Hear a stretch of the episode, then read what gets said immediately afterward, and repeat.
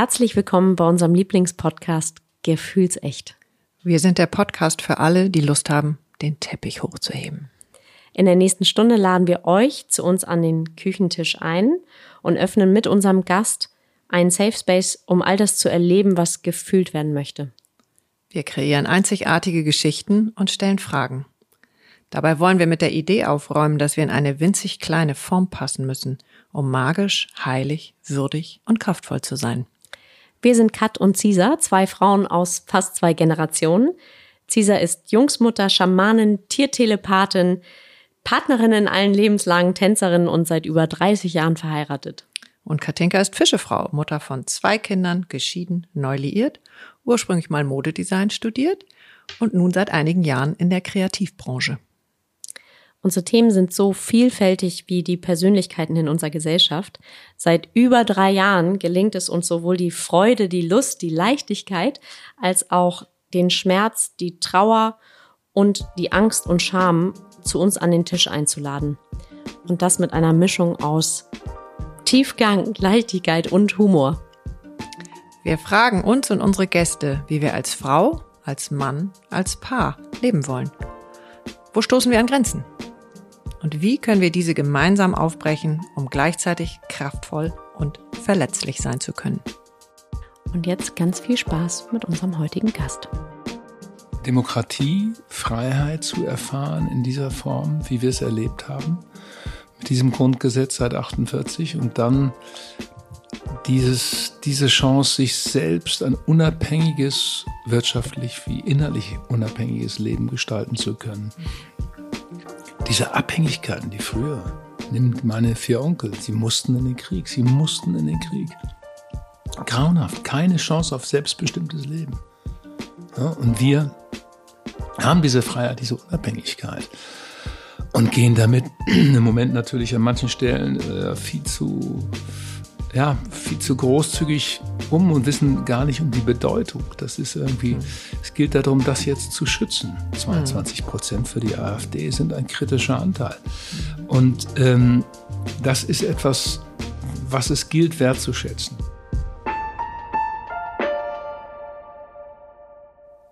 Für uns Montagmorgen, für euch Samstagmorgen oder für viele, die es dann hören. Wir freuen uns sehr, weil wir Reinhold Beckmann am Tisch haben. Und das finde ich sehr besonders. Lieber Reinhold, herzlich willkommen. Wir haben heute einen Montagmorgen der besonderen Art. Ja, es ist ein Montagmorgen. Was ist das Besondere irgendwie Montag? Du, du bist das Besondere. Ach, wie nett, wie großartig. Ja, ich habe es geschafft hier zu ja. euch in die Löwenstraße. Ja. Ein bisschen später als geplant. Ich ja. bin noch mal um Nachsicht, aber I did it. You did it. Und ähm, wir freuen uns schon die ganze Zeit. Ich habe dein Buch, das ist der Auslöser, warum du heute mhm. bei uns bist. Ähm, jetzt am Wochenende und die Tage davor durchgearbeitet, aber ich habe es tatsächlich nicht ganz bis zum Schluss geschafft. Aber man. Und oh, den kann ich ja nachher vorlesen. Das kannst du auch noch, genau. ähm, also, wir klären euch auf. Das Buch heißt Enne und ihre Brüder, die Geschichte meiner Mutter. Und ich glaube, wir machen sogar einen Bogen darum, was du alles gemacht hast. Das können wir in zwei, drei Sätzen sagen. Viele von euch kennen dich aus dem Fernsehen und ähm, du hast Ran gemacht, du hast äh, Beckmann gemacht, du hast unendlich viele Leute am Mikro gehabt.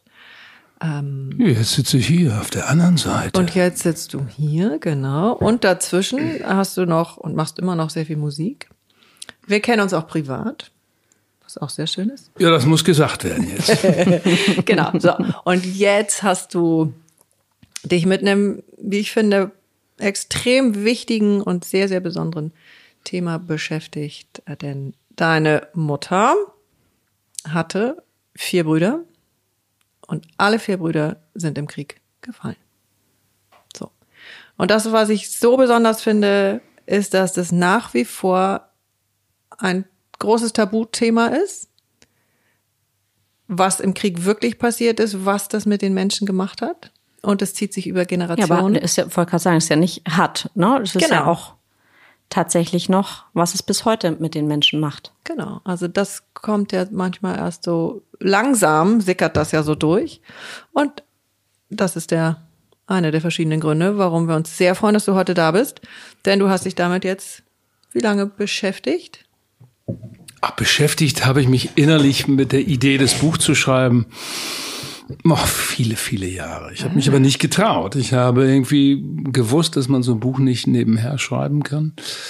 Äh, und deshalb braucht es ja im Leben immer so einen Auslöser, so einen Moment, dass man spürt, jetzt kannst du dich nicht mehr wegducken, jetzt musst du es machen.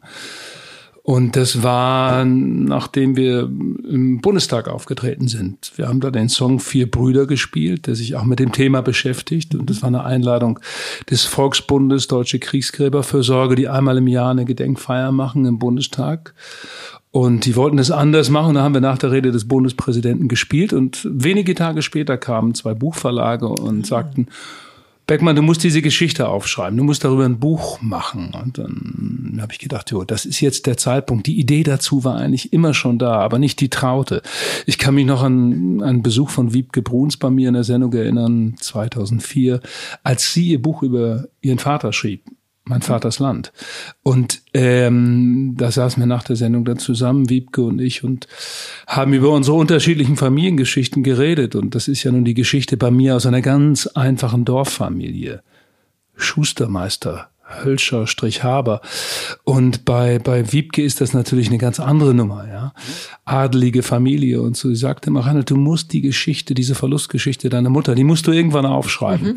Und daran habe ich mich in dem Moment natürlich nochmal erinnert und habe gedacht, okay, das ist jetzt der Zeitpunkt, habe mich dann entschlossen, mich zurückzuziehen aus meiner Tagesarbeit oder nur maximal einen Tag in der Woche, ähm, dann in der Fernsehproduktion bei Background TV zu sein und dann habe ich angefangen zu recherchieren, bin ins Dorf gefahren, meiner Mutter nach Wellingholzhausen, habe mich mit älteren Leuten getroffen, habe äh, geguckt, was ist noch an Unterlagen da. Ich konnte noch ins Elternhaus gehen und äh, habe da einiges gefunden irgendwie auf dem Dachboden und dann begann das so, dass sich die Geschichte immer mehr vervollständigte und dann war natürlich da der Schuhkarton, der Schuhkarton mit den Feldpostbriefen. Ähm, die hatte meine Mutter mir übermacht. Ja, mhm. das war irgendwie schön. Und du sagtest eben, du hättest die, die Idee schon sehr lange gehabt, mhm. hast dich aber nicht getraut. Was, wo war denn die Hürde? Die Hürde bestand darin, dass ich wusste, es geht nur ganz oder gar nicht. So ein Buch schreibt man nicht mal eben am Wochenende. Das geht nicht. Naja, es geht vielleicht auch um die Themen. Ja, es ist beides. Aber erstmal war mir der Arbeitsaufwand klar, es braucht irgendwie eine, eine wirklich eigene Recherche. Ich musste erstmal auch die Briefe übersetzen lassen. Sie sind in Sütterlin geschrieben. Ich kann kein Sütterlin lesen. Da war netterweise der Volksbund sofort bereit und hat gesagt, das transkribieren wir für dich, mach dir da keine Sorgen. Das ist bei uns irgendwie ganz normales Tagesgeschäft. Und das andere war natürlich auch, ich hatte immer ein bisschen Schiss, was entdecke ich dahinter? Genau. Ja, mhm. was entdecke ich und was ist mit meinen Onkeln? Gibt es da vielleicht ein paar dunkle Flecken? Und wenn ich erstmal weiß, was in den Briefen alles stand, und was ist Hans zum Beispiel, das wusste ich, war beim Polenfeldzug dabei, dann waren alle drei später dann in Russland unterwegs ich war mir sicher, irgendwas Dunkles könnte man da möglicherweise auch finden und dann davor stehen und sagen, will man das überhaupt wissen? Will man das mhm. überhaupt angeguckt haben? Genau. Aber, aber zum Glück war das dann nicht so, aber es trotzdem, es bleibt natürlich so. Auch meine Onkel, auch wenn sie nicht politisch waren, waren äh, am Ende ja auch Diener in diesem NS-Staat. Und wie sagt der Militärexperte ähm, Sönke Neitzel, der Historiker, der auch nochmal drauf geguckt hat auf das Buch und hat gesagt, ja, das ist, Krieg ist nicht schwarz-weiß.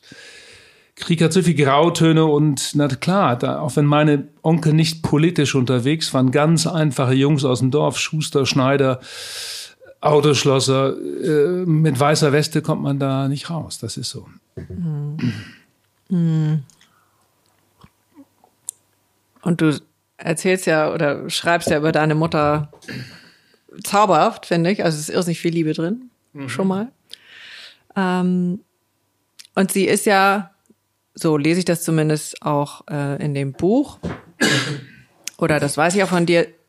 Sie hat diese gesamte Geschichte, konnte sie irgendwie aus dem Herzen auch sehen. So, sie war sehr gläubig. Mhm. Ne? Und äh, heute Morgen habe ich schon um halb acht dich bei Bettina Tietjen auf dem roten Sofa äh, nachgesehen und gehört. Äh, und sie hat aber auch mal geschimpft auf den lieben Gott.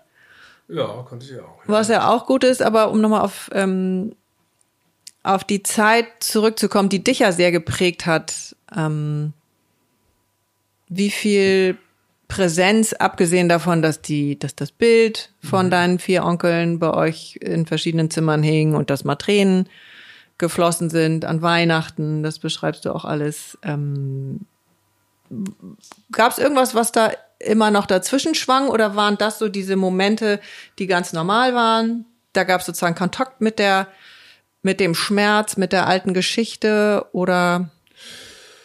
Ja, ich muss noch mal ein bisschen, vielleicht ein bisschen grundlegend anfangen, noch mal ein bisschen mhm. ausholen. So, fangen wir an mit deinem ersten Gedanken, also Mutter.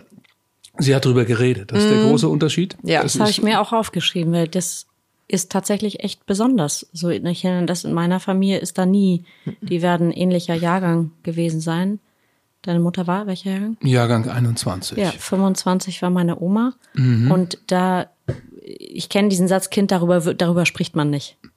Ja, es war in den meisten Familien so, natürlich auch bei den Soldaten, die zurückgekommen sind, die es überlebt haben, insbesondere, weil die natürlich auch mit diesem Schuldgefühl zurückkamen. Sie wussten, das war wohl nicht richtig, was wir da gemacht haben, Vernichtungskrieg zu führen. Ähm, Mutter hat es auch gebraucht, darüber zu erzählen, um sich selbst ihre Familie und ihre eigene Geschichte zu erhalten. Sonst wäre sie ja ohne eigene Geschichte, ohne Vergangenheit. Äh, und da können wir gar nicht existieren, wenn uns das verloren geht, mhm. wenn wir mhm. keine Basis, keine Geschichte mehr haben, dann brechen wir ja zusammen. Und dann, auch wenn diese Geschichte voller Verluste war, es begann ja sehr früh. Die Mutter ist im Wochenbett gestorben, weil sie angesteckt worden ist vom Zwillingsbruder ihres Vaters. Der hatte eine TB mitgebracht aus dem Ersten Weltkrieg. Mhm. Da starb die Mutter, also da war sie 13 Monate alt. Und noch, meine Mutter war schwer krank als kleines Baby, hat es aber irgendwie geschafft, durchzukommen. Dann starb ihr Vater, da war sie vier Jahre alt, Matthias, an den Folgen des Ersten Weltkriegs. Der war so kaputt und so fertig, da hatte sich das Blut so zersetzt. So, dann hatte sie mittlerweile eine Stiefmutter und einen Stiefvater dann später. Und, und man hat ihr gar nicht erzählt, dass das, das nicht ihre leiblichen Eltern genau, sind. Genau, das war der erste große Lebensschock für sie, muss man sagen. Sie hat das erfahren, glaube ich. Der bewusste erste. Der bewusste sieben, acht Jahre wird sie wohl gewesen sein. Da haben irgendwelche, irgendein kleiner Junge hat das dann erzählt. Weißt du eigentlich, dass deine Mutter gar nicht deine Mutter ist und dein Papa gar nicht dein Papa ist? Mhm. So, wenn du das hörst von kleinen Kindern, die dir das so zurufen und dann nach Hause rennst und dann fragst und fragst und sie hatte schon so einen komischen Verdacht, da lagen immer so Bilder rum und die Bilder zeigten doch irgendwie was ganz anderes anderes. Und auf diesen Bildern waren tatsächlich ihre leiblichen Eltern. Und wussten die älteren Brüder das eigentlich? Ja, die älteren Brüder wussten das. Aber die, die haben beiden. dicht gehalten. Die haben dicht gehalten. Das wurde alles auch nicht benannt, ne? Das ist ja auch so also War das überhaupt ein bewusstes Dichthalten oder war das einfach damals so auch, genau. ich sag mal, das war auch irgendwie vielleicht die Zeit, Erster Weltkrieg, Zweiter Weltkrieg und dann war halt irgendjemand weg und dann hat irgendjemand anders den Job in Anführungszeichen ja. übernommen. Genau, es waren so viele Kinder zu Hause. Man muss mir bedenken, als der Vater starb, war die Stiefmutter plötzlich allein mit fünf Kindern. Das heißt aber vier adoptierte Kinder waren dabei und nur fünf. Das fünfte war das leibliche Kind dieser dieser dieser Mutter, dieser Stiefmutter und äh, ja, harter Job für alle und der Tod gehörte irgendwie zum Alltag dazu. Es, ich meine, es sind wahnsinnig viele Menschen umgekommen im Ersten Weltkrieg, an die 20 Millionen. Danach die spanische Grippe, von der man sagt, äh, noch einige Millionen mehr, die umgekommen sind. Also das, das, der Tod gehörte zum Leben, zum alltäglichen Leben dazu. Kinder, die bei der Geburt gestorben sind, auch ganz oft. Und Frauen im Wochenbett. Frauen, die im Wochenbett gestorben sind, wie in diesem Fall jetzt äh, ihre Mutter. Und äh, so, da haben auch die älteren Brüder dann, glaube ich, nicht genau hingehört, nicht genau hingeguckt oder hielten das für überflüssig oder haben sich nicht getraut, es der kleinen Schwester zu erklären. Läuft doch alles gut, läuft doch alles normal. Dann ist sie zu ihrem Älteren hingegangen, zu Franz, und hat gesagt, was ist da eigentlich los? Und dann wurde ihr das erklärt. Und dann hat es eine Zeit lang gedauert, bis sie da so einen Frieden gefunden hat. Und dann hat sie auch versucht, ihre Stiefeltern als Eltern zu betrachten, was nicht immer gelungen ist, weil die Stiefmutter war tatsächlich so eine klassische Stiefmutter, wie wie sie aus den Märchenbüchern rausdringt und hat, die war nicht ohne. Ich habe mhm. sie selber noch kennengelernt. Die führte das Regiment sozusagen mhm. zu Hause in der Schusterwerkstatt. Boah, die konnte hart sein. Die hatte auch liebliche, witzige Seiten. So ist es nicht und konnte eine Menge wegtragen. Aber sie konnte irgendwie knorrig und, und unbequem sein. So, das ist auch meine persönliche Erinnerung an die Zeit, wo ich dann in den Sommerferien später immer in dieses Dorf fuhr, um meine Cousins zu treffen und so weiter. So, aber meine Mutter, wie gesagt, dass der Grundgedanke hat drüber geredet und das ist äh, das wirklich Besondere. Das andere ist diese Gottesfürchtigkeit. Wir alle leben ja so ein bisschen obdachlos nach oben hin, ja, äh, was die Bezüge betrifft. Ja, der Glaube spielt ja in unserer Gesellschaft nicht mehr die große Rolle und damals war ganz klar, da gibt es einen oben drüber und dem gilt es zu huldigen. Die sind in die Kirche gepilgert, die haben gebetet, gebetet, mhm. gebetet, die hatten ihre Rosenkränze in der Tasche und da wurde das Gegrüßet seist du Maria mehrmals am Tag gebetet. Und in diesem katholischen Umfeld ist meine Mutter groß geworden. Und da gab es immer da oben den, den Beschützten, aber dass er ihr so viel weggenommen hat, so viel ungelebtes Leben in der Familie, das hat sie wie du eben zu Recht sagtest, Jesus hat sie ihm, dem Herrgott, ihrem Herrgott, dann doch nicht verziehen. Sie hat ganz schön geflucht manchmal. Was ja geradezu gesund ist. Ja, man soll ja mal Dinge auch benennen dürfen hm. und können und das auch mal rauslassen. Nur bei uns war Weihnachten manchmal schon so. Weil das komischerweise kam es Weihnachten bei ihr immer raus, bei Mutter. Dann war das Aber findest du das komisch? Nee, eigentlich nicht. Hast also, vollkommen recht. Weihnachten ist so ein, so ein, es ist ja in allen Familien so, so ja. ein Konzentrationspunkt von starken Gefühlen, von ja. Perfektion, ja. die dann oft dann nicht stattfindet an Weihnachten. Dann, oh Gott. Also da flossen jedenfalls ein paar Tränen und hat sie oft von Franz Hans, Alfons und Willi erzählt. Okay, dann hat sie aber erzählt und wie seid ihr damit? Du hast ja zwei Brüder auch. Äh, wie seid ihr dann damit umgegangen? Also hast du tatsächlich so einen Zusammenhang schon gehabt? Also, weil ich kann jetzt nur von mir sagen, ich bin ja. wirklich erst erstaunlich erwachsen bis alt darüber geworden, bis ich diesen Zusammenhang überhaupt hatte, dass der Krieg noch gar nicht so lange her ist mhm. äh, und dass es einfach ganz, ganz das, große... Dass nicht nur die Immobilien und Kronleuchter vererbt werden, sondern auch die anderen Themen. Genau, also was wir da so alles... Äh, das klingt ja nach einer Hamburger Geschichte jetzt gerade hier bei euch. Hier. Da müssen wir mal drüber reden, bei euren Familien hier. Okay, dann in der nächsten Folge. ähm, ja, also was ist da bei dir angekommen, jetzt abgesehen von dem ja. Wie tragisch das war und so weiter. Ich kann dir das erklären. Am Anfang, so als kleiner Junge, habe ich immer auf dieses Bild geguckt. Das hing bei uns dieses Viererbild. Das war eine Fotomontage. Die hatte meine Mutter anfertigen lassen aus vier Einzelfotos ihrer Brüder. So hat sie ihre vier Brüder wieder vereint sozusagen. Dieses Bild hing an zwei, manchmal, ich glaube sogar drei Stellen im Haus. Und ich dachte, das kleine Junge, oh, das ist ja so dunkel, das sieht ja nach Krieg aus, der haben ja alle Uniformen an. Wer sind diese, wer sind diese vier Männer da oben? Und dann bis mir klar wurde, als ich ein bisschen größer war, das sind meine Onkel, die ich nie kennengelernt habe. Das sind Franz, Hans, Alfons und Willi. Und dann hat sie natürlich mehr davon erzählt. Es gab noch weitere Fotos und hat zu jedem auch so eine Geschichte parat gehabt. Zu Willi, dem Jüngsten, war eigentlich immer die traurigste Geschichte, weil der sozusagen kurz vor Kriegsende am 1. Dezember 44 noch eingezogen wurde. Und dann erzählte sie immer die Geschichte, wie der sich im Kohlenkeller versteckt hatte unten und sagte, Reinhold, der war noch ein Kind. Da kamen dann die Feldjäger, haben ihn am 1. Dezember 44 abgeholt und der ist auch wenige Tage oder wenige Wochen vor Kriegsende am 6. April noch gefallen als 17-Jähriger. Die Geschichte hat sie oft erzählt. Sie hat oft von Franz erzählt, dem Ältesten, der so die meisten Briefe geschrieben hat und wie ich jetzt festgestellt habe, auch die hinreißendsten mhm. Briefe. Der mhm. konnte formulieren und konnte mitfühlen und ich unvergessen für mich oder der be besondere Brief überhaupt ist der, als Hans fällt und wie er dann selber aus der Nähe von Leningrad dann mhm. zurückschreibt und versucht sozusagen die Familie zusammenzuhalten. Haben die das untereinander erfahren, die Brüder? Also ja, Mutter hat, meine Mutter hat immer mitgeteilt. Dann heißt, sie hat die Information, dass Hans gefallen ist. Der zweitälteste dann an Franz, dem Ältesten, geschrieben, der wie gesagt in der Nähe von Leningrad in der Zeit war und an Alfons, der auf dem Weg Richtung Stalingrad war. Und äh, ja, das, dafür hat meine Mutter gesorgt. Meine Mutter hat immer Pak Pakete gemacht und kleine Päckchen verschickt mit wichtigen Sachen drin, natürlich Briefpapier. Natürlich Zigaretten und andere schöne kleine Sachen, die an zu Hause erinnern.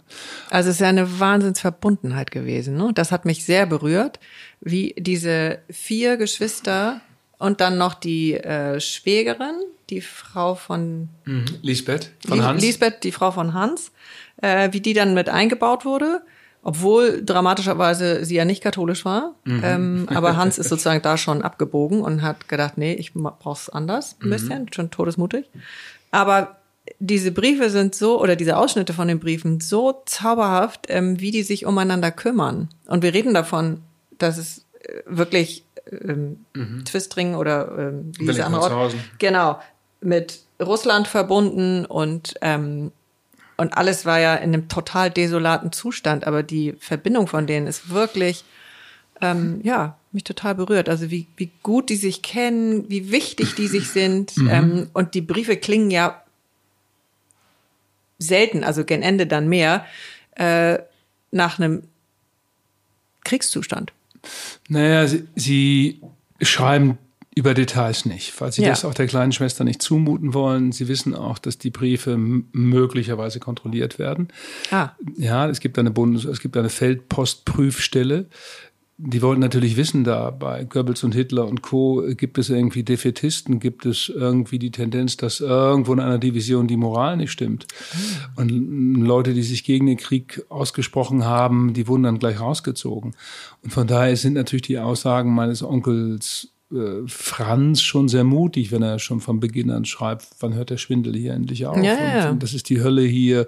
Und er äh, kritisiert diesen Krieg ja sehr, sehr oft, fast regelmäßig, fast in jedem Brief. Also der kann von Glück sagen, was heißt, das ist ja, ja, von Glück ist natürlich die völlig falsche Formulierung in dem Zusammenhang, aber er war sehr kritisch und, und äh, ja, zum Glück sind seine Briefe nicht kontrolliert worden. Hans, um den nochmal zu beschreiben, der Schneider, weil du den angesprochen hast, der, mhm. der ist ja schon mit ja 17, 18 ist er abgehauen, hat sich aufs Rad gesetzt und ist einfach mal davongefahren. Er wollte es irgendwo draußen. Schnauze voll. Schnauze voll vom kleinen Dorf. Der wollte raus und wollte es wagen.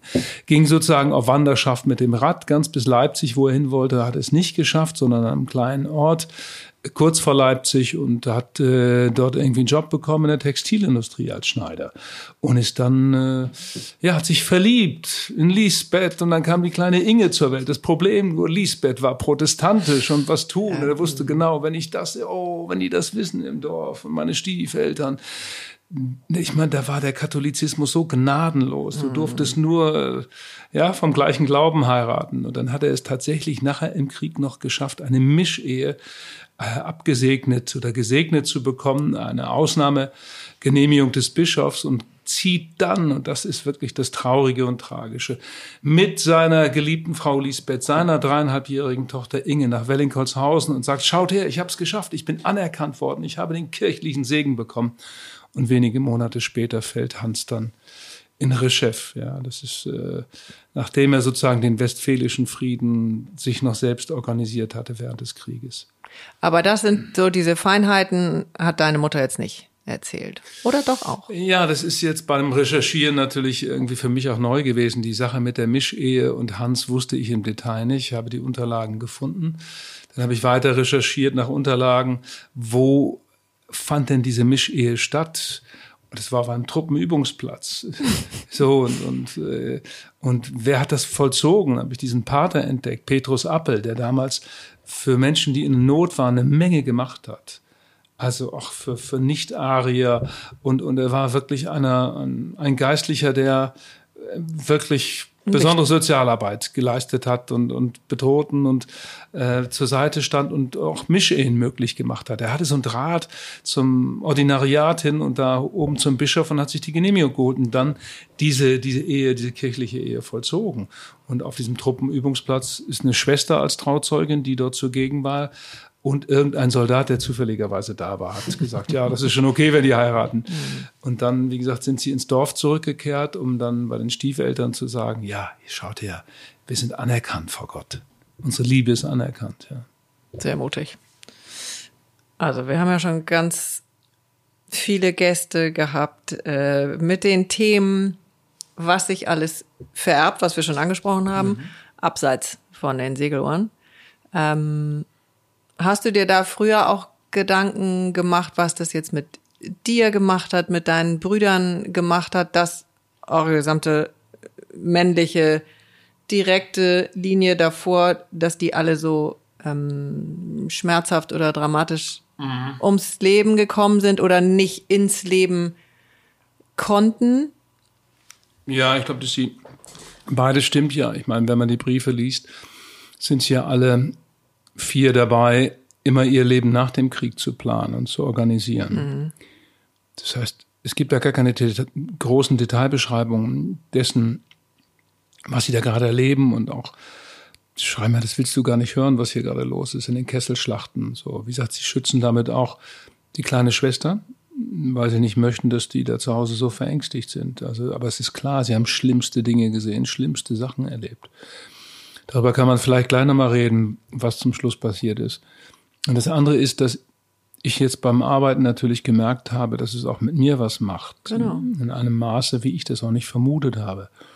Beim Schreiben war es dann so, dass ich teilweise diese Geschichten so verinnerlicht hatte mhm. und mich auch selbst gefragt habe, ja, was, wie, wie ist es meinen Onkeln gegangen? Und mhm. ich würde da gerne jetzt mit denen reden und ein paar Fragen stellen.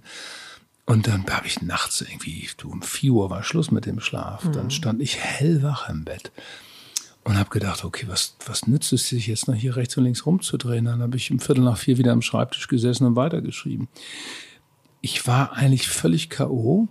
Gleichermaßen war ich aber so suchtbesessen, dass ich immer weiterschreiben wollte in diesen Geschichten. Ich hatte mir zu Hause so einen riesengroßen Schreibtisch gebaut mit all den Rechercheunterlagen und den Büchern, die ich gelesen hatte und war in einem Zustand, das äh, daran wollt ihr euch nicht erinnern. Das ist klingt doch. also gerne hören auf jeden Fall erstmal, aber das klingt so ein bisschen fast so ein bisschen so gerade mit diesem Wortzusammenhang von dem Verinnerlichten als ob du dir das von der Seele geschrieben hast, morgens um vier. Sagen wir so, also man dringt natürlich so tief ein und wird natürlich auch immer neugieriger, weil es natürlich auch Geschichten der Familie sind und ich mich versuche auch oder versuchte mich dann wieder zu entdecken, mhm. wer ist mir näher, welcher Onkel Klar. Mhm. kommt mir so nah, dass ich denke, ja, ein bisschen was auch von dir dann mhm. möglicherweise drin. Und? Ne? Na, fündig geworden. Ja, Franz ist mein Lieblingsonkel, das muss man einfach sagen. Und Alfons auf der anderen Seite, der Teenager, der so verspielt ist und der, wohl wie meine Mutter sagt, immer super ausgesehen hätte, der hatte so was Verspieltes und so, das fand ich irgendwie so ganz, ganz angenehm. Aber der war völlig lebensfröhlich und, und, und teilweise auch naiv und, und dachte am Anfang auch, dass mit dem Krieg ist ja, komm mal irgendwo hin, dann war in Rumänien Apfelsinen War das der, essen. der das als Abenteuer und genau. äh, so beschrieben hat? Bis dann der Schalter plötzlich sich umlegt und er in Russland ist und all das verschwindet. Von, das geht innerhalb von Wochen. Die Briefe werden ganz traurig, die Briefe werden ganz nüchtern, die Briefe werden immer wortkarger und das ist eigentlich das, was zwischen den Zahlen wirklich einen richtig traurig macht, dass dieser Teenager, der mit 20 Jahren in den Krieg musste, am Anfang einfach glücklich ist, er kommt rum, er kommt raus aus dem Dorf, er macht einen Führerschein.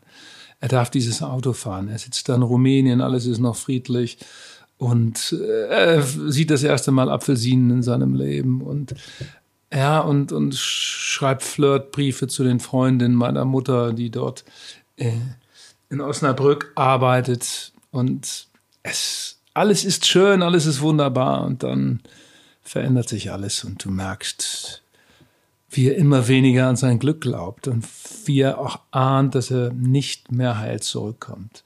Die jungen Soldaten, gerade die nicht verheiratet waren, die durften ja quasi nicht nach Hause, die bekamen ja keinen Urlaub. Der war vor seinem Tod, er fiel am 24.12.42 in Stalingrad an Heiligabend, war er zwei Jahre nicht zu Hause das hat den natürlich fertig gemacht. Mhm. Fertig. Die waren nicht nur verlaust, sie waren am Ende. Mhm. Die haben nicht mehr an irgendetwas Gutes geglaubt. Ich meine, sie wussten, sie sind alleingelassen in diesem Kessel von Stalingrad. Sie, und dann gibt's ja noch eine traurige Sache in der Familie, die sich jetzt auch erstmal richtig aufgelöst hat. also Alfons ist ja nie gefunden worden bis 2003. Wir haben also erst 42 ist er gefallen, also wir haben es 61 Jahre später erfahren, wo er zu finden ist, wo er liegt. Und man hat in einem Bunker in Gumrak ihn zusammen mit 21 anderen deutschen Soldaten identifizieren können, anhand der Erkennungsmarke. Und jetzt kommt's. Also ähm, der Volksbund hat mir sehr geholfen beim Recherchieren, ebenso das Bundesarchiv. Und dann gab es ein Treffen hier in Hamburg, so ein Dankeschön-Treffen für den Auftritt im Bundestag. Und dann haben wir uns hier auf der, der Roten Baumchaussee im Funkeck in diesem schönen Café getroffen. Café Funkeck. ja, ein, ein, wunderbares Haus. Da gibt es so einen ganz behüteten Raum hinten am Ende. Da saßen wir. Und dann wollte ich mich nochmal bedanken für alles und verabschieden. Und dann sagten sie, nee, Beckmann, bleib mal sitzen, wir haben noch was für dich. Und dann haben sie mir die Erkennungsmarke von Alfons oh. überreicht. Ja, ja, die habe ich jetzt dann dabei immer. Und die lag auch während des Schreibens neben dem Computer so als Schutzpatron so ein bisschen. Mhm. Aber wie gesagt, in der Familie galt immer der Satz, Alfons, Alfons, der ist vermisst, vermisst. Dieses vermisst ist natürlich ein, ein Missbrauch aus dieser Zeit gewesen, aus der Kriegszeit, dieses schönen Wortes vermissen, was natürlich eigentlich, ich vermisse dich, ein Sehnsuchtswort der Liebe ist. Und, und hier ist es einfach missbraucht worden von den Nazis ja irgendwo, um zu sagen, ja, wir wissen nicht oder wir wollen euch auch nicht sagen, was da passiert ist, was Stalingrad betrifft. Das war ja Hitlers grausame Politik, den Familien überhaupt keine Information zu geben, was da wirklich passiert ist. Mhm. Und das hat natürlich die ganzen Familien so in eine Trauer, in so eine, einen fürchterlichen Zustand gebracht. In diesem Dorf, die haben ja immer sonntags, wenn sie zur Kirche gingen, nach der Predigt, hat dann der Pastor immer verlesen, wer jetzt schon wieder gefallen ist und wie viel nicht nach Hause kommen. Das war ein, muss fürchterlich gewesen sein in der Zeit. Und magst du nochmal, weil das war jetzt eben schön, weil du so einen Blitzen in den Augen bekommen hast, wie du deine Onkel auf eine andere Art kennengelernt hast, vor allen Dingen dich kennengelernt hast. Also Anteile von dir. Den ähm, Verspielten. Den Verspielten. Gut aussehenden. ja, Nein, das weiß ich nicht. Alfons hatte schwarze Haare und hatte dicke Haare. Das ist, der ist ganz anders. Der sieht ganz anders aus. Der fällt ein bisschen raus aus der Familie. Ich weiß auch nicht, was nee, da nee, passiert der andere. Welche war dein Lieblings? War, der Franz. Alfons war der, wo Franz ist so, ja, bei Franz sehe ich so ein bisschen ja, auch meine, meine, meine nachdenkliche, melancholische Seite, die ich auch so ein bisschen habe. Ähm, und Franz war ein Poet, der konnte tolle Briefe schreiben. Das fand ich natürlich äh, wunderbar. Ich meine, er formuliert toll. Ich habe es ja vorhin angedeutet. Der, der Schuster, der als Ältester es wirklich nicht leicht hatte, weil es war ja alles vorgesehen dass er irgendwann den Schusterladen übernimmt. Und dann starb sein Vater, den er ja noch bewusst erlebt hatte. Er war ja der Älteste. Der Vater starb 1900 und äh, im November 1926. Und das ist, äh, da war er schon 13 Jahre alt. Das heißt, er hatte immer das Gefühl, ich muss hier den Laden zusammenhalten und ich werde in Zukunft diesen Laden führen. Da kam ein neuer Stiefvater, mit dem er sich überhaupt nicht verstanden hat und alles veränderte sich. Und er wurde überhaupt nicht angenommen von den Stiefeltern so richtig. Und das war, er war eigentlich eine einsame Seele und dafür hatte er ein großes Mitgefühl für alle produziert. Und diese Briefe sind natürlich, auch wenn er in der größten Scheiße sitzt und auch weiß, es kann möglicherweise nicht gut ausgehen, schreibt er einfach tolle Sachen. Das ist das Besondere. Deshalb liebe ich Franz. Okay. Und die einsame Seele ist was, ist irgendwie so ein Anteil. Ja, wo ich du meine, manchmal denkst, okay, ja, eine ich einsame, weiß, was du gemeint hast, oder? Ja, das ist, man hatte, jeder hat ja so seine ja. kleine Einsamkeit und auch seine Obdachlosigkeit, wie ich immer sage, seine mhm. seelische Obdachlosigkeit. Äh, das ist ja gerade heute, man guckt dich um, rechts, links in ja. unserer überindividualisierten Gesellschaft, alle mhm. haben einen solchen Druck, sich irgendwie verwirklichen zu müssen, was ganz Besonderes sein zu müssen. Es gibt überhaupt keinen größeren familiären Zusammenhang mehr. Es gibt äh, keine, keine keine kirchlichen Bezugsgrößen mehr. Aber dafür natürlich, und das ist die andere Seite der großen Freiheit, müssen wir alle irgendwie was ganz Tolles zustande kriegen und mhm. möglichst super, speziell, individuell, ganz geil müssen wir ja sein. Und das, finde ich, setzt natürlich die Generation viele dermaßen unter Druck und da ist das Scheitern natürlich bei vielen vorgesehen, vorgeplant. Das mhm. ist so. Mhm. Jetzt warst du ja auch sehr mutig weil du bist nicht in Twistring geblieben. Ich weiß nicht, was deine Eltern vorgesehen haben für dich. Ob das überhaupt noch, gab es da noch, das was vorgesehen wird? Also ja, wir ja, haben drei ja. Söhne und äh, folgenden Betrieb zu Hause, wer geht rein, was machen die anderen beiden. Und, Genau, ähm, genau. Aber du warst ja vor allen Dingen auch erstmal krasser Hippie. Ja, der Hippie war sicherlich, äh, klar, es war ein bisschen der Zeit geschuldet und Naja, glücklicherweise, ich habe natürlich das ein bisschen extrem ausgelebt. Äh, Da wiederum kam mir dann die Toleranz meiner Mutter zugute. Es waren schwierige Zeiten bei uns in der Familie. Wirtschaftlich ging es uns nicht gut in der Phase, so als ich 14, 15, 16, 17 war. Ich habe natürlich diese, diese, diese Zeit genutzt für mich, weil mein Vater hatte keine Zeit für mich in der Phase. Ich habe meinen Vater erst viel, viel später entdeckt, als ich aus dem Haus raus war. Und mein Vater hat möglicherweise mich auch erst viel, viel später entdeckt. Zum Glück haben wir das alles noch in den späten Jahren hingekriegt und gut miteinander hingekriegt. Aber in der Zeit war ich unterwegs, war ich weg. Ich wollte raus, raus und habe das natürlich so extrem gelebt und habe glücklicherweise eine Mutter gehabt, die das irgendwie trotz vieler Schmerzen und Ängste, die sie um mich hatte, wenn ich dann plötzlich irgendwie verschollen war und irgendwo per Anhalter in Südfrankreich saß und die Schule hatte schon längst Ja, angefangen. also ich meine, bei dem, bei dem Level an, an Tod und Angst Ja. in der Familie auf, ich sag mal, vor allen Dingen der männlichen Seite, Ja. jetzt nicht nur, ist das auch, Und man muss bedenken, dass die. Kommunikation natürlich in den 70er Jahren eine andere war. Das Klar. heißt, wenn man irgendwo weg war, dann war man weg.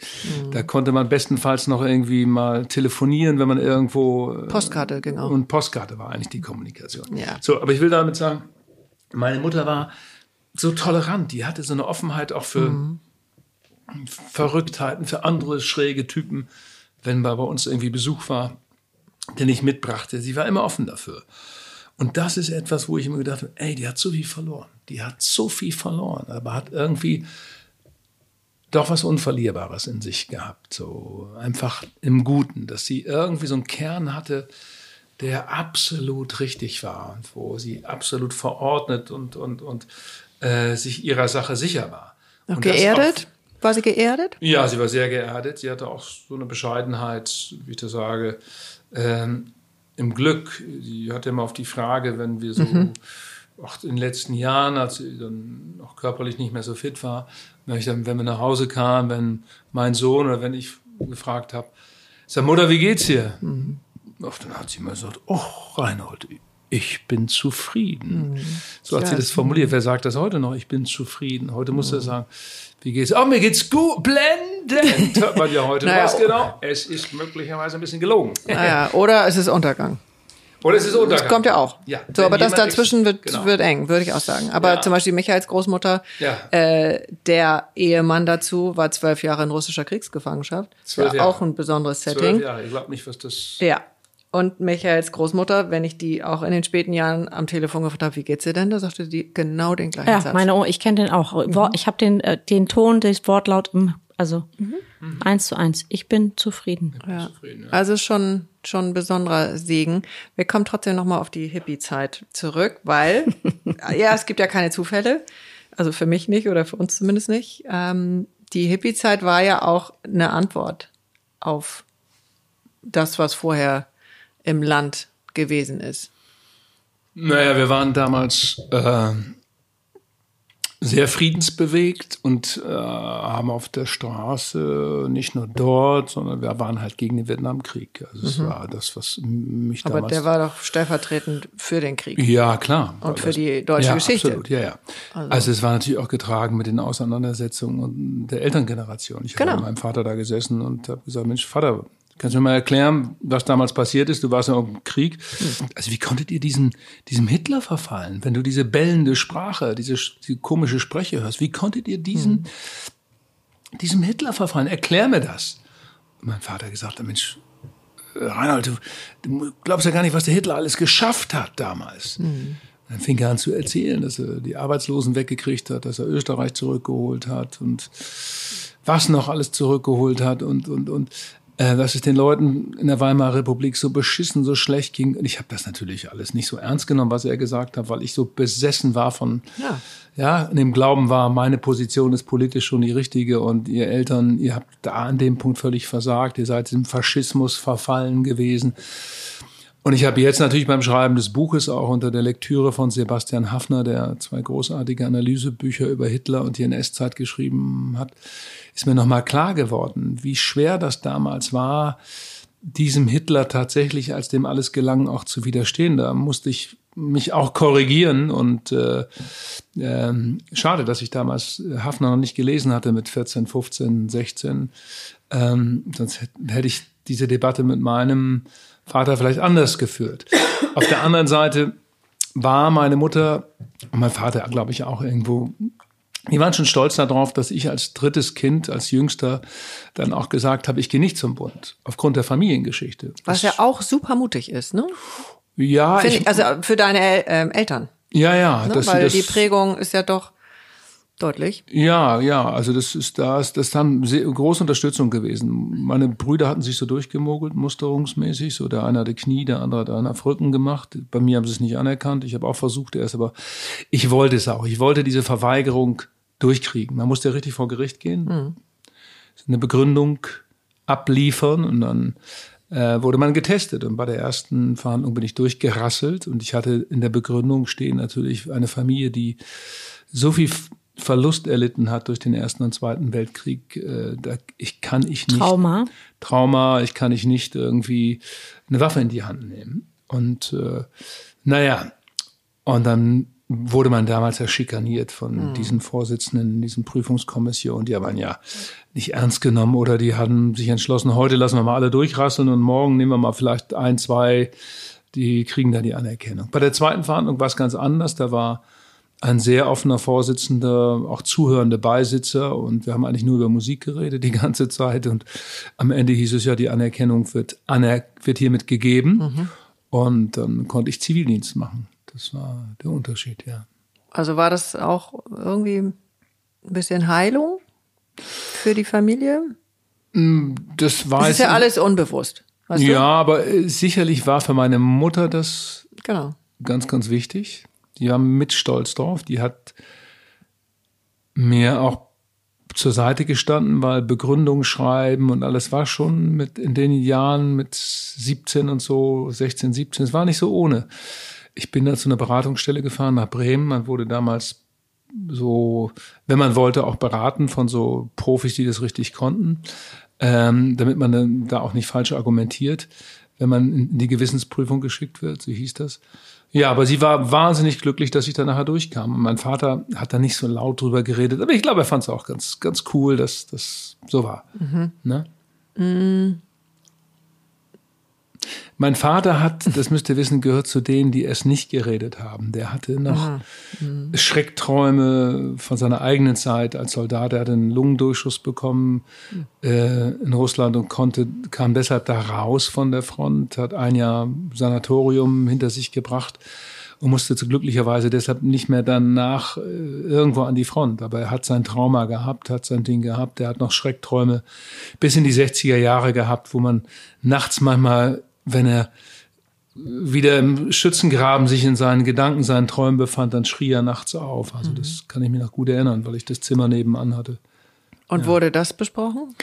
Oder ja, wir haben mal drüber geredet. Ja, wir haben mal drüber geredet. Aber ansonsten wurde über sowas wenig geredet. Ja. Ich glaube ja, dass das bis, also ich glaube, es ist auch kein Zufall, dass unsere vorherige Folge vor dir ähm, das Thema Tod ähm, als äh, Thema hat.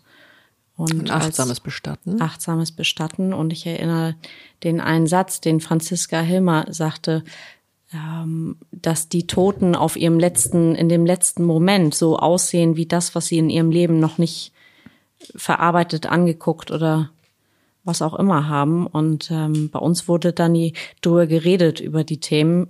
Meine Oma, als sie ging auf dem Sterbebett, die ähm, ich habe das Bild noch vor Augen, die sah aus wie, wie der Schrei von Munk. Mhm. Ja, ich, jetzt kann ich mal aus meiner Zeit als Ministrant berichten. Oh ja, gerne. Wenn ihr das mhm. wollt. Also, es, aber es ist ganz unterschiedlich. Das ist ganz unterschiedlich. Man muss ja auch sagen, dass die Menschen früher wahnsinnig leiden mussten beim ja. Sterben. Das ist etwas, das auch dazu führte, dass Menschen dann nachher wenn das Totengesicht da war, manchmal auch deformiert aussahen und nicht irgendwie, dass man sagt, es ist vollbracht, es ist vollbracht. Selig eingeschlafen. Ja, selig, genau, von uns So, und das ist ja zum Glück heute nicht mehr so, dass man sozusagen tatsächlich den letzten Weg etwas anders gehen darf. Ich kann mich noch an Kämpfe meiner anderen Onkel aus der Familie meines Vaters erinnern, wo der Weg, der letzte Weg so hart war, so erbärmlich lang dauerte, weil es ein Todeskampf war. Und äh, ja, das ist zum Glück ja nun gegeben heute, dass wir irgendwie da anders medizinisch begleitet werden. Ähm, ja, es ist also äh, ich als Ministrant musste früher oft sozusagen auch raus aufs Land zu den Bauern oder sonst wohin und, und früher wurde ja noch offen bis kurz vor der Beerdigung aufgebahrt. So. Ja, das heißt, die Gemeinde kam und schaute sich den Leichnam nochmal an. Dann wurde der Leichnam eingesegnet und dann musste ich sozusagen als Ministrant dem Priester, dem Pastor dann das Weihwasser reichen und all das und Weihrauch. Und dann wurde die Kiste zugemacht. So, sagen wir es, wie es ist. Das heißt, das Erleben des Toten, das, von, das Angesicht nochmal, das haben ja alle gesehen. Ich als Messdiener habe in jungen Jahren so viele tote Menschen gesehen, dass ich, äh, das, ja. Das ist gut. Das ist von daher, ich weiß nicht, ob es gut ist, aber das muss jeder für sich entscheiden. Das gehörte ja. damals zum Job dazu. Und du hast nur gehofft, hoffentlich stimmt das Trinkgeld nachher auch. Ja, das als Messdiener freust dich ja auch nicht nur auf eine ich Hochzeit. Sagen, also wie war das für dich? War das so, okay, das war halt ein Job wie Kellnern? Ja, du gewöhnst so, dich dran, aber jedes Mal war es eine Überwindung offen gestanden. Ja, es war, ich weiß noch, äh, ich war, glaube ich, in der dritten oder vierten Klasse, als wir das erste Mal zu einer Beerdigung mussten, äh, weil der Vater eines guten Freundes von mir gestorben war und er wurde dann aufgebahrt in er war auch gerade in Schuhladen, war am Schuhladen aufgebahrt. Da musste die ganze Schulklasse anrücken, was heute irgendwie keiner mehr machen würde. War aber so in den, in den Anfang 60ern. Und äh, ja, dass die, die, dieser, der Tod gehörte in den Familien einfach mal dazu. Und der Tod hatte oft auch einen großen Schrecken. Ja. Aber hast, hast du das zum Beispiel mit deiner Mutter besprochen? Weil die meisten waren ja in den Zeiten also gefühlsmäßig immer total alleine. Also es gab ja nie irgendwie eine Resonanz bei Eltern, was irgendein Gefühl betraf. Ja, und da würde ich sagen, war meine Mutter eine Ausnahme. Die hat also auch die Tränen schon mal fließen lassen und. Aber deine Tränen? Meine Tränen. Also, weil du gerade sagtest, das hätte dich schon ziemlich mitgenommen. Du meinst jetzt diese Beerdigung ähm, oder Trauerfeier von dem Vater deines Freundes damals? Das hätte dich. Ja, das war, aber es war nicht da in der Phase weinst du da nicht. Das ist einfach so, dass mhm. es du als junger Mensch weißt du gar nicht, was tot ist. Du weißt, nee, aber Schmerz oder nee, Angst oder ist, irgend so ein eh- Unwohlsein. Nee, Fra äh, Cesar, das ist, das ist anders. Du musst bedenken, wenn du mit Kindern sprichst, was für sie tot ist, das, das ist ja gar nicht real. Das ist ja gar nicht fassbar am Anfang. Und die stellen sich ja tot äh, ganz anders vor. Für manche ist es ein Skelett, für andere ist es irgendwie, irgendwie ein seltsames Wesen aus einer anderen Welt. Und wenn ich an diese Begegnung, also mir hat es erstmal war es eine Überwindung, erstmal ja. war es Angst. Was genau. so sieht tot aus. Oh. Ja, sieht schon auch erstmal heftig Damit aus. bist du erstmal als Kind allein gelassen. Du genau. bist allein gelassen und kommst nach Hause, wow, der hat aber ausgesehen und so weiter. Mhm. Und irgendwann beim zweiten, dritten, vierten Mal als Messdiener verändert sich das. Dann wird es dann doch ein Stück normaler, aber normal wird es eigentlich nie, offen mhm. gestanden. Normal ja. wird es eigentlich nie. Mhm. Und heute ist das natürlich anders. Die Begegnung, äh, ja, die findet ja in der Form körperlich, physisch ja nicht mehr statt. Naja, das musst du schon bewusst wählen. Muss bewusst wählen. Muss ne? der Familie entscheiden, wer genau. sozusagen will sich so auch genau. physisch verabschieden. Ja? Genau. Wer mal ihn möchte noch mal äh, ihn sehen, die Mutter, den Vater, die Großmutter. Ja, das ist halt ein ganz anderes Abschied nehmen. Ein anderes, ja. So, und das kannst du ja heute, also dafür war das toll dass wir Franziska Hilmer hier hatten, ähm, weil da gibt es inzwischen einige, die dafür einstehen und da wirklich wundervolle ja. ähm, Tage und Nächte mit den Familien und mhm. dem Toten verbringen. Ähm, Beschäftigst du dich mit dem, mit deinem Tod? Nee, ich will leben. nein, nein. Oh. Nein, ich finde, äh, ich beschäftige mich eher mit der Vergänglichkeit des Lebens. Ich finde das ungerecht. Oh. Ich finde das ungerecht, weil es gibt so schöne Sachen, die man hier machen kann und mhm. dass da irgendwann Schluss sein soll, das finde ich nicht fair. Ja. Also ich weiß, dass es so ist, und, aber auf der anderen Seite habe ich ein Zutrauen, was Tod betrifft, weil ich weiß, es ist heute anders als früher. Das ist ja das, was ich eben geschildert habe. Zum Glück ist es anders. Ja. Dass Leute nicht mehr diese, diese, diese wahnsinnigen Schmerzen und Angstträume haben müssen. Und ich habe schon Menschen in den Tod begleitet und weiß auch um diesen Übergang. Also weiß, habe es auch, glaube ich, ein bisschen spüren können, was dieser Moment ist, wenn die Seele davon fliegt. Also ähm, von daher ist mir der Tod macht mir nicht so viel Sorgen. Mir macht Sorgen, dass irgendwann einfach Schluss ist. So, jetzt ist es gesagt. Das heißt, du hast noch viel vor. Oh, ich möchte noch ein bisschen was machen und, und, und, und ich finde man, das mit dem Tod, entweder kommt es irgendwann Peng, macht's Peng, das gibt's ja auch, dass Menschen so in Sekunden aus dem Leben fliegen und wir davor stehen und sagen, Mensch, war vielleicht gar nicht so schlecht, ja. So, der ist einfach weggeflogen. Und dann gibt es Menschen, die diesen langen Weg gehen müssen. Und äh, ja, der Tod ist vielfältig und irgendwas, eine universelle Kraft danach wird schon sein, ja, die uns irgendwie hält und auffängt, wenn es heißt, es ist vollbracht. Das finde ich aber auch ganz äh, interessant, dass du immer noch in der katholischen Kirche bist. Ich weiß auch nicht warum. Nee, weißt du nicht? Doch, Meiner weißt, Mutter zuliebe bin ich immer geblieben. Jetzt ist sie seit drei Jahren tot, ist mit 98 gestorben.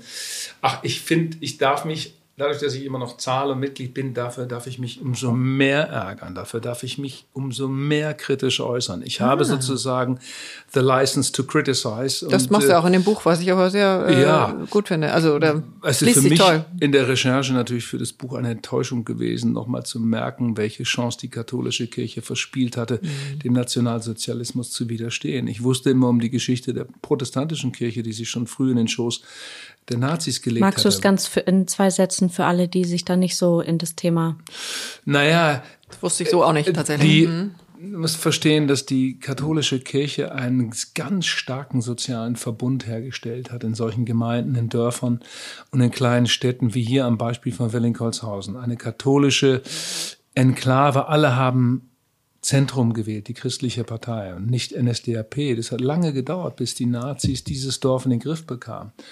Die haben sich nachher mit ihren SA-Truppen durch die Kneipen geprügelt und haben dann nachher den Schuldirektor ausgewechselt, der dann propagandistischen Unterricht machte. Und wie gesagt, die Gottesfürchtigkeit, das ist das, was Gesetz war, was deren innere Kraft und Bedeutung, äh, äh, Bedeutung für die Leute dort hatte. Alles, was von der Kanzel kam, das war richtig. Die Leute haben gebetet und sind zu Wallfahrten gegangen. Die waren so tief Gott verbunden und glaubten, dass es eine Kraft gibt, die alles steuert und festhält. Und äh, dies- dem, dem, diesem Nationalsozialismus, dem Faschismus standen sie höchst kritisch gegenüber zunächst. Zunächst? Als, zunächst, ja, als in Nachbargemeinden Melle und Osnabrück schon längst die Nazis oder die NSDAP die Mehrheit hatte. Aber die sind natürlich nachher auch eingeknickt, wie viele anderen auch.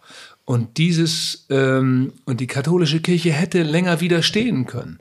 Und sie haben sich nachher, um auch gefallen zu wollen von Hitler und den anderen da so verführen lassen, haben sich denen in den Schoß gelegt. Und weil sie natürlich auch immer an einem Punkt hatten sie ja einen gemeinsamen Klassenverein. Und das war der, der gottlose Bolschewismus aus Russland da irgendwo, aus der Sowjetunion. Und das hat letztendlich die katholische Kirche auch wiederum dahin gebracht, den, dem Nationalsozialismus zu gefallen. Und das ist etwas, was, ja, diese Bischöfe und Kardinäle, was die da teilweise gemacht haben, wo sie weggeguckt haben, wo gemordet wurde, das ist ja das Schlimme. Das ist das Schlimme dabei. Aber das, Aber nochmal, ich bin noch in der katholischen Kirche, finde es grauenhaft, dass sie noch nicht, noch immer nicht in der Lage sind, richtig aufzuräumen. Ich hatte viel Hoffnung in Franziskus, weil er eigentlich ein Sozialarbeiter ist, der Argentinier, weil er immer auf der Seite der Schwächeren stand, sich so verstanden hat, aber auch bei ihm habe ich das Gefühl, aufgefressen von diesem System? vom System, von dieser mafiosen Struktur da im Vatikan. okay. Hm, Ich habe jetzt nochmal eine wieder andere Frage. Also du, das habe ich ja schon ein bisschen auch gesagt, du warst sehr mutig, du hast, bist rausgegangen und hast ja ganz viel ganz anders gemacht. Also, du warst beruflich oder bist super erfolgreich, bist im Zweifel ohne die Kontostände zu kennen, bist irgendwie, also kannst dir das erlauben, was du möchtest. Äh, hast du auch manchmal, also es gibt so zwei Pole da drin. Einmal hast du vielleicht irgendwas ausgelebt im Gegenzug zu dem, du sagtest ja, das wäre eher ein einfaches Haus äh, gewesen, aus dem du gekommen bist. Und du hast eher so das Gegenteil gelebt. Manchmal gibt es da sozusagen so ein, ähm, so ein Beschleuniger, dass das so geht. Mhm. Es könnte aber auch sein, dass du zwischendurch mal ein schlechtes Gewissen hattest. In welcher Form schlechtes Gewissen meinst du? Dass es dir so gut geht. Ach so. Äh, ja, die Diskussion die, führe ich jetzt mit der nächsten Generation, in, mit meinem Sohn zum Beispiel. Ja. Also, weil wir natürlich tatsächlich eine privilegierte Generation sind. Das gilt ja. für uns alle, wie wir hier sitzen. Also, wir haben so eine lange kriegsfreie Zeit erlebt, die es noch nie gab. Die es noch nie gab in der Form so. Mhm. Und das ist, finde ich, das erste Privileg, wo wir sagen können, mein Gott, ey, wir, Frieden. Ich ein glaube, sicher ein großer also, Wert. Kleiner eingeschobener Seitensatz. Ich glaube, daher kommt dieser Satz, den unsere alle Mütter und Großmütter gesagt haben, ich bin zufrieden, weil diese Zeit.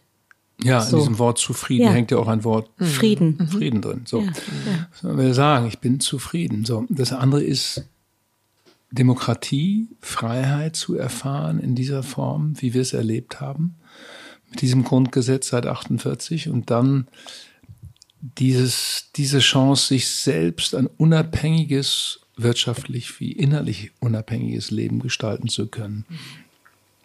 Diese Abhängigkeiten, die früher, nimmt meine vier Onkel, sie mussten in den Krieg, sie mussten in den Krieg. Grauenhaft, keine Chance auf selbstbestimmtes Leben. Ja, und wir haben diese Freiheit, diese Unabhängigkeit und gehen damit im Moment natürlich an manchen Stellen äh, viel zu ja, viel zu großzügig um und wissen gar nicht um die Bedeutung. Das ist irgendwie, mhm. es gilt darum, das jetzt zu schützen. 22 Prozent für die AfD sind ein kritischer Anteil. Mhm. Und ähm, das ist etwas, was es gilt wertzuschätzen. Der erste Versuch von Demokratie in der Weimarer Republik war noch so fragil.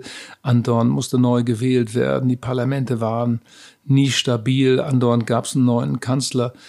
Und dann Wirtschaftskrise auf Wirtschaftskrise. So kein Wunder, dass Hitler dann aufgrund dieser Wirtschaftskrise irgendwie seinen Faschismus da aufbauen konnte.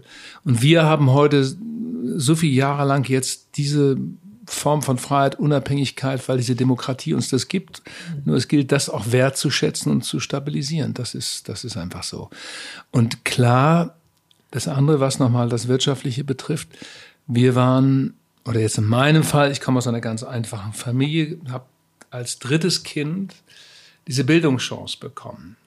Meine älteren Brüder, Alfons und Willi, da sagte man, nee, nee, mittlere Reife ist gut, das reicht. reicht. Mhm. Und wenn man jetzt mehr will, ach, das sieht nicht gut aus hier im Dorf. Mhm. Was denken die anderen Leute, wenn der zum, mhm. wenn er zum Gymnasium geht? Es gab bei uns im Ort auch gar kein Gymnasium. So, mhm. der hätte dann woanders hingehen müssen, nach Fechter oder Sieke oder so hin. Und die Leute hätten ja geredet, ach, guck mal, die Beckmanns, die wollen jetzt vielleicht was Besseres sein. Oh, so, ne? 50er Jahre, oder? Das ist 50er, 60er, 60er Jahre. 50er, 60er Jahre. Mein ältester Bruder, Jahrgang 48, der zweitälteste 51, ich Jahrgang 56. So, und dann hatte ich dieses Glück dass diese Generation, als es darum ging, 1965, 66, kann der jetzt zum Gymnasium gehen, da war das schon ganz okay. Hm. Bei mir war das dann eine Glaubensentscheidung. Meine Mutter wollte natürlich, ich sollte zum katholischen Gymnasium gehen, nach Fechter. Aber davor in dieser Zeit keiner mehr hin. Es gab ein modernes neues Gymnasium in Sieke. Oh. Nur das war protestantisch. Und das hat meine Mutter mir trotzdem irgendwie möglich gemacht. Und ich weiß noch, wie meine Mutter dann mit mir dahin fuhr. Und sie als Mädchen, das nie Bildung erfahren hatte, mit 13 aus der Schule musste, die war so aufgeregt. Die war mhm. viel aufgeregter als ich, weil mhm. sie dachte, jetzt bin ich da in einem Bildungskontext, wo nur schlaue Lehrer sind, schlaue andere Familien. Ich, kleine Enne, komme dahin und muss ja meinen Sohn jetzt da in die Schule bringen und muss vielleicht Antworten geben, die ich gar nicht kenne oder so weiter. So. Aber das hat sie dann wirklich toll gemacht und auch später ist sie immer zu den Elternsprechtagen hingefahren. Das war für sie eine Überwindung. Hm, Weil, wie gesagt, meine Mutter musste mit 13 aus der Schule. Kein Beruf, keine Berufsausbildung. Die ging in Stellung hm. bei anderen Familien, zu Bauernfamilien, um auf Kinder aufzupassen oder um später in der Ernte zu arbeiten, weil man hoffte, ach ja, vielleicht verliebt die sich in den Bauernsohn oder der Bauernsohn in sie und dann ist das ja alles geregelt.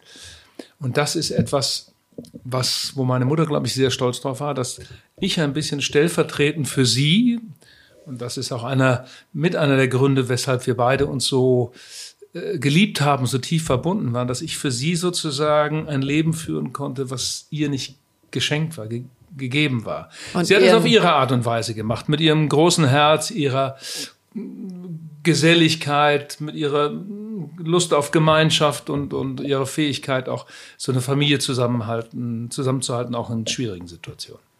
Und ich würde auch deine drei, vier Onkel damit reinnehmen, dass du ja auch vielleicht ein Teil von dem, was die nicht leben konnten, ähm, dass du das auch.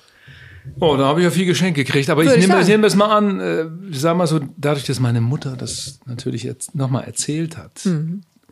und dieser Onkel nicht irgendwie so dunkle Stellen blieben, die man nicht angeguckt hat, sondern dass sie darüber geredet hat und mhm. die hat über die kleinen Besonderheiten von Franz, von Hans, von Alfons und Willi berichtet und dadurch hatte ich ja Bilder, obwohl diese Bilder sich natürlich jetzt durch das Schreiben des Buches Enne und ihre Brüder ähm, nochmal sehr verändert hat, muss ich sagen. Durch diese Recherche, durch die Feldpostbriefe, durch. Inwiefern? Naja, ich kann dir, also ich weiß jetzt Dinge, die ich vorher nicht wusste. Ich kann dir ein Beispiel nennen. Mhm. Jetzt für das Buch Enne und ihre Brüder ist mir erstmal klar geworden, wie Franz ums Leben kam. Das wusste ich vorher nicht. Franz der Älteste es gibt immer so Legendenbildungen in Familien. Das hieß immer bei uns, so hat es meine Mutter mir auch erzählt, Franz sei ähm, auf dem Weg nach Hause von polnischen Partisanen erschossen worden. Der Krieg wäre schon zu Ende gewesen. Das stimmt überhaupt nicht. Sondern ich habe jetzt beim Gucken und beim Wühlen durch Unterlagen auf Dachböden eine Heimkehrererklärung gefunden. Und diese Heimkehrererklärung hat ein Alfred Sudmann ähm, ausgefüllt und äh, zwar im Jahr 1949. Da kam Alfred Sudmann aus Russland, aus der Kriegsgefangenschaft zurück. Zum Glück kam der zurück. Ist ja nur wenigen gelungen. Und dann steht auf dieser Heimkehrererklärung, ich bezeuge hiermit, dass ich so dabei war, als der Kamerad, mein Kamerad Franz Haber am 16. April 1945 ähm, im Lochstädter Wald in der Nähe von Fischhausen durch einen Volltreffer ums Leben kam. So, damit habe ich einen Beleg gefunden und das abgeglichen mit den Feldberichten, die ich mir besorgt habe in der Universitätsbibliothek in Berlin, wo und wann ähm, mein Onkel Franz tatsächlich ums Leben kam. Nämlich als die Rote Armee in diesem Bereich, in den Städten Pillau und Fischhausen, ähm, einfach so stark war und die Wehrmacht gar keine Chance mehr hatte und alle wurden getötet dort. Ähm, bis auf wenige, die in Kriegsgefangenschaft gingen. Dazu gehörte Alfred Sudmann. Dann bin ich ans Telefon gegangen und habe gesagt, verdammt nochmal, wir müssen irgendwo Alfred Sudmann finden. Es hieß, er käme aus Delmenhorst, so stand da unterschrieben. Dann habe ich tatsächlich die Familie Sudmann gefunden. Und dann wurde es ganz verrückt. Dann lebte Alfred nicht mehr, aber plötzlich hatte ich Joachim, seinen Sohn, am Telefon. Dann habe ich ihm die Geschichte erzählt. Ich möchte mich eigentlich bei ihrem Vater bedanken, weil er eine Heimkehrererklärung gemacht hat, die uns in der Familie jetzt nach all den Jahren erzählt, was aus Onkel Franz am Ende geworden ist. Und er war ganz berührt und sagt, wie war das denn mit Ihrem Vater? Ja, das war nicht so einfach. Ja, haben Sie denn auch gefragt, was in Russland passiert ist und so was? Ja, habe ich auch gefragt. Dann hat er gesagt, Sohn, das willst du nicht wissen und frag nie wieder. Hm. So, und dann hat er mir eine Geschichte erzählt. Alfred Sutzmanns Sohn Joachim war Jahrgang 52. Er hat aber eine Schwester, die ist zehn Jahre jünger, Jahrgang 39. Und er erzählte mir, als mein Vater aus der russischen Gefangenschaft kam hm. und äh, er auf seine Tochter traf, Zum die da zehn Jahre alt war, ist die Tochter ausgeflippt und hat hm. gesagt, das soll mein Papa sein? Mhm. Das ist ein Gespenst. Mhm. Ich will nicht, dass das mein Papa ist. Mhm. Und dann stellt euch mal vor, all die, die aus der Gefangenschaft ja, kamen. Meine Schwiegermutter auch. Nach all den Jahren ja. kommen nach Hause und werden nicht gesehen, werden nicht gemocht, werden nicht geliebt, sind Fremdkörper, brauchen irgendwie Jahre, um wieder in die Familie zu kommen. Wenn überhaupt das gelingt. Wenn ne? überhaupt. Es kann auch angehen, dass sie irgendwie am Rande der Familie mhm. irgendwie ihr Leben verbringen und nie wieder Teil der Familie geworden sind. In dem Fall ist es gut gegangen. Wie gesagt, er hat noch einen weiteren Sohn ins Leben gesetzt, Joachim, der mir netterweise, äh, der diese Geschichten erzählt hat. Und ich habe erfahren, dass mein Onkel Franz jetzt am 16. April an dem Platz ums Leben gekommen ist. Leider hat der Volksbund meinen Onkel dort nie bei den Ausgrabungen gefunden. Das muss man sagen. Wir wissen nicht genau, wo er liegt. Es gibt keinen Platz, den wir betrauern können. Aber witzigerweise habe ich jetzt mit der Familie Sudmann einen Kontakt, denn der, vor wenigen Tagen jetzt, nachdem das Buch auf dem Markt ist, Enne und ihre Brüder, hat auch der Enkel, ich kannte ich nicht, das Buch gelesen und hat sich gemeldet aus Berlin und oh, äh, kommt jetzt auch zu der zu einer Lesung nach Berlin ins Theater und genauso wie sein ich Vater jetzt zur Lesung hier nach Hamburg kommt. An der Stelle auch vielen Dank, dass du deine Geschichte aufgeschrieben hast, weil was mir so beim Hören der Interviews ähm, von dir zu dem Buch kam, ist, dass im Grunde genommen hast du in großen Teilen unsere Geschichte, unser aller Geschichte ja aufgeschrieben, weil jeder von uns hat diese Vergangenheit in irgendeiner Form und ähm, ich glaube, du hast es irgendwann auch gesagt, dass du dir es sehr spät erst angeguckt hast und mhm. in Teilen vielleicht schon früher hättest machen sollen, dürfen, würden, wünschen, wie auch immer. Ja, meine Mutter ich, kann das Buch jetzt leider nicht mehr lesen und auch hat den Song Vier Brüder nicht mehr erlebt. Aber naja, ich glaube, dass sehr viele, also inklusive mir selber, noch einen großen Bogen um diese, diese Familienarchive gibt es. Es gibt diese Feldpostbriefe in Südterlin in vielen Familien. Ähm, aber sich das, mhm. kein Aber, und sich das anzugucken, ist, ähm, braucht, ja, glaube ich, sehr viel Mut und haben viele, schieben viele noch vor sich her. Es ist ja schön, dass jetzt äh, durch das Buch, aber es war vorher schon ein bisschen durch den Song Vier Brüder auch zu spüren, dass viele sich jetzt damit beschäftigen, dass es vielleicht auch ein kleiner Schub ist, eine kleine Animation und ich bin ja hin und weg, wenn ich diese ganzen Reaktionen jetzt lese, ob nun die Rezensionen, die ja nicht nur Rezensionen sind bei äh, Amazon, sondern äh, die sind ja richtige kleine Lebensgeschichten. Oder auch Briefe, die wir jetzt bekommen. Mhm. Die Leute schreiben ja ihre eigenen Familiengeschichten da hinein, teilweise zwei, drei Seiten. Mhm. Äh, das schaffst du gar nicht, das alles äh, zu lesen und wir versuchen das zu beantworten nach Möglichkeit. Und dann spürst du natürlich, mein Gott, es gibt ein tiefes Bedürfnis, sich ja. diese Geschichte anzugucken naja, und irgendwie zu formulieren. einen Schlüssel in die Tür gesteckt und den hm. umgedreht und äh, die Tür will offensichtlich aufgehen bei vielen Familien und Deswegen sage ich, du hast das nicht nur für dich oder deine mhm. Aufarbeitung mhm. geschrieben, sondern im Grunde genommen für alle, für alle von uns. Und jeder kann da jetzt seine Tür aufmachen ja. oder nicht. Aber es ist vielleicht Wäre gerade im, in Anbetracht auf das, was du eben sagtest, mit der auch politischen Situation, in der wir sind, ist es vielleicht an der Zeit, sich das anzugucken, um eben in der Wertschätzung und Verbundenheit waren so die beiden Worte, die ich da mitgenommen habe, ähm, zu leben und auch nicht ja, denn im Grunde genommen ist jetzt durch die Situation des Ukraine-Kriegs ja auch ähm, ja wieder eine ähnliche Situation für ukrainische Eltern und auch für russische Eltern. Mhm. Auch die haben Angst davor, dass plötzlich die Nachricht kommt oder ein Brief kommt, der ihnen sagt, ihr Sohn, ihre Tochter kommt nicht mehr nach Hause. Und der Ukraine-Krieg mag vielleicht irgendwann zu Ende sein, aber wir reden 78 Jahre nach dem Zweiten Weltkrieg mhm. jetzt hier am Tisch zu dritt über die diese Geschichten immer noch und was sie mit uns machen. Ja.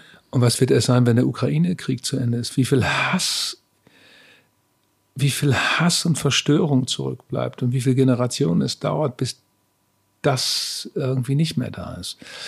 Und ähm, das ist ja der Krieg nach dem Krieg sozusagen. Und wie kann man das befrieden? Wie kann man das wieder hinkriegen? Und wir wissen alle, das ist ein ururlanger Prozess. Und du siehst es auch jetzt natürlich noch am Verhalten auch von Putin und anderen in der russischen Oligarchie. Es ist noch, was da an Wahn und mhm. Hass unterwegs ist. Äh, wir dachten ja alle, wir werden in unserer, wären in unserer demokratischen, in unserer zivilisatorischen Entwicklung schon einen Schritt weiter, aber das ist jetzt ein großer, großer Schritt zurück. Ja, ich glaube, wir machen hier jetzt langsam finden wir ein Ende, so schwer es mir fällt, weil eigentlich könnten wir jetzt nochmal richtig ausholen. Äh, ja, vielen Dank. Schnacken. Ja, nö, das machen wir lieber dann nochmal.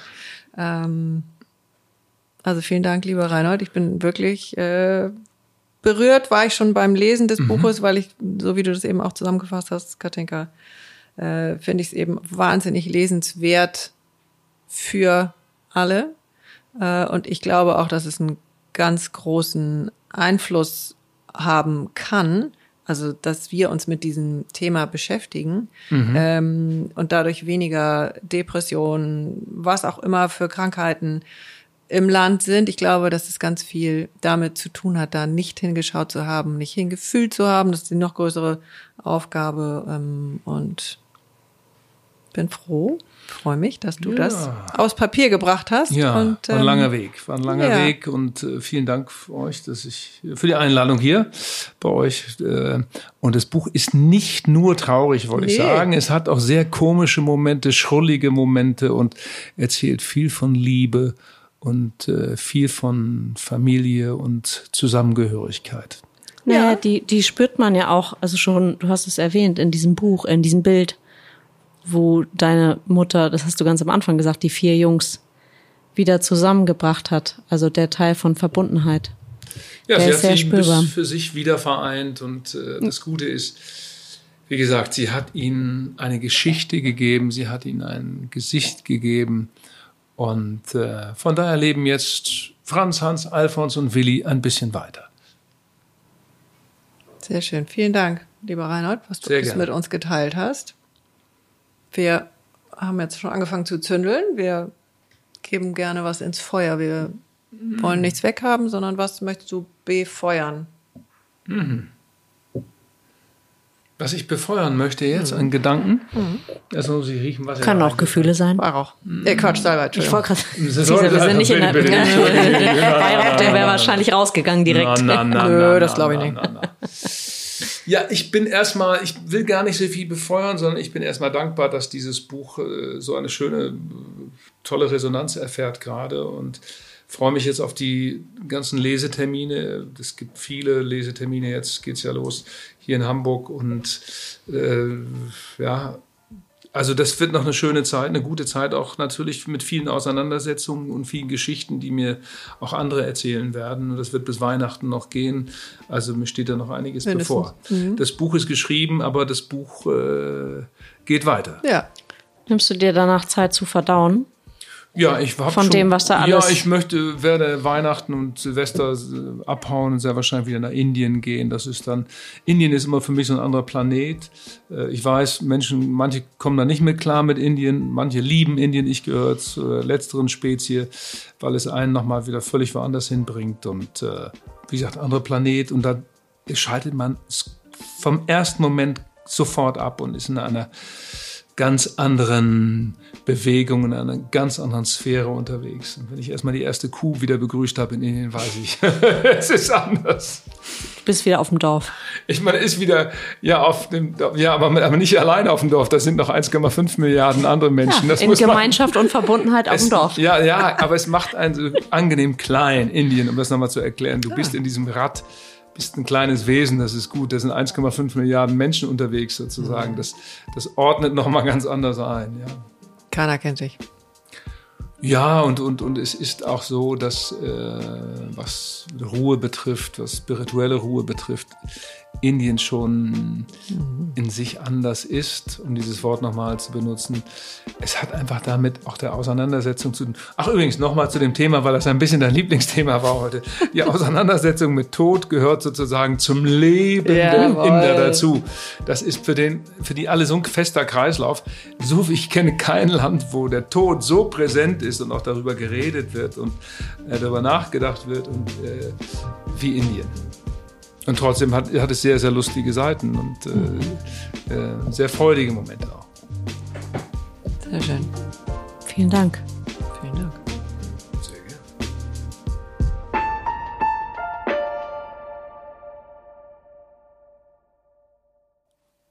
Und noch ein kleiner Nachsatz für alle, die Lust haben, sich außerhalb von dieser Stunde mit uns auszutauschen. Wir sind präsent auf Instagram unser Account heißt Gefühlsecht mit UE unterstrich Podcast. Und wir machen auch regelmäßig das, was die Magie, die hier jetzt gerade im Gespräch entstanden ist, teilen wir regelmäßig in Get-togethers mit Hörern, Zuhörern und unseren Gästen. Und mehr dazu findet ihr auch auf unserer Instagram-Seite gefühlsecht unterstrich Podcast. Und wir freuen uns, wenn ihr uns beim Gelingen des Podcasts unterstützt. Dafür haben wir euch ein PayPal-Konto eingerichtet mit dem Namen Gefühlsecht mit UE.